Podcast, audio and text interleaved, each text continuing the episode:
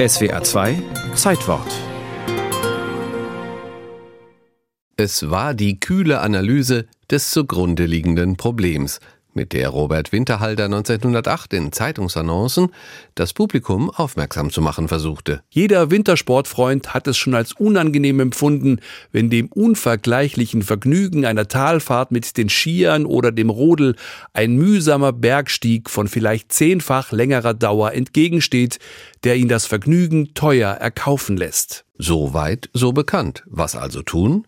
Als der Schollacher Land- und Gastwirt mit solchen Inseraten in der Heimatpresse warb, da lief sein Vorschlag zur Lösung des Problems schon am Hang gegenüber des Schneckenhofs. Dort verwahrt Klaus Winterhalter, der Enkel von Robert, die ganzen Dokumente und die alten Schwarz-Weiß-Bilder, auf denen sie zu sehen ist, die Bahn für Rodler und Skifahrer. Ein köstliches Vergnügen. Wie es in der Anzeige hieß. Knapp 300 Meter lang, betrieben von einem Mühlrad, erzählt der Enkel. Ja, und Wasserkraft. Das Wasserrad ist ja noch drin. Das ist ja noch da. Steht ja alles noch da. Der Lift aber längst nicht mehr. Ursprünglich ging es bei der bahnbrechenden Konstruktion um etwas ganz anderes.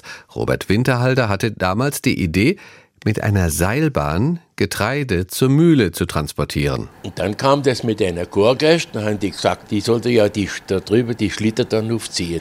Und dann hat der Mechaniker gesagt, kein Problem, jetzt machen wir da unten einen zweiten Winkeltrieb rein und dann ziehen wir die Schlitter dann auf. Das haben die gemacht. Schlitten und dann auch Skifahrer, von denen es damals freilich noch nicht allzu viele gab.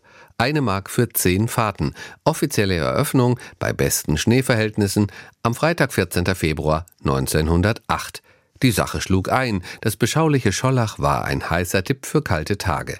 Man traf sich sogar zum Après-Ski im Schneckenhof mit Musik vom Grammophon oder live mit Robert Winterhalter am Piano.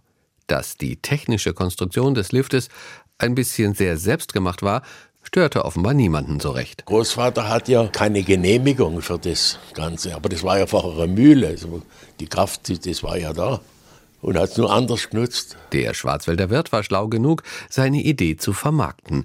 Gäste im Nebenhaus, Studenten inspirierten ihn dazu. Die haben gesagt, das ist doch eine tolle Sache. Einer, der dann Ingenieur war aus Karlsruhe, der hat gesagt, das lassen wir patentieren. Was auch geschah. Dem Schollacher Lift folgte ein Modell im nicht weit entfernten Triberg. Diesmal sogar mit Elektromotor, 15 PS.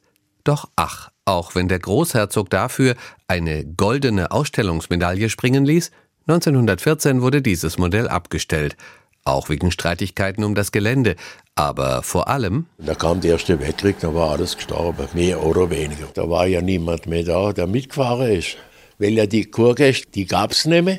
Und, und, und die Schollacher hat es nicht interessiert. Die sind ja nicht Ski gefahren. Ob der erste Skilift der Welt, eingeweiht am 14. Februar 1908, nun noch im Krieg abgebaut und zu Waffen umgeschmolzen wurde, wie es in manchen Berichten heißt, oder ob er erst danach endgültig stillstand und vom Hang gegenüber des Schneckenhofs abgeräumt wurde, spielt da keine große Rolle mehr. Winterhalter starb 1932. Dass Schlepplifte bis heute die von ihm entwickelte Technik nutzen, das hat er nicht mehr erlebt.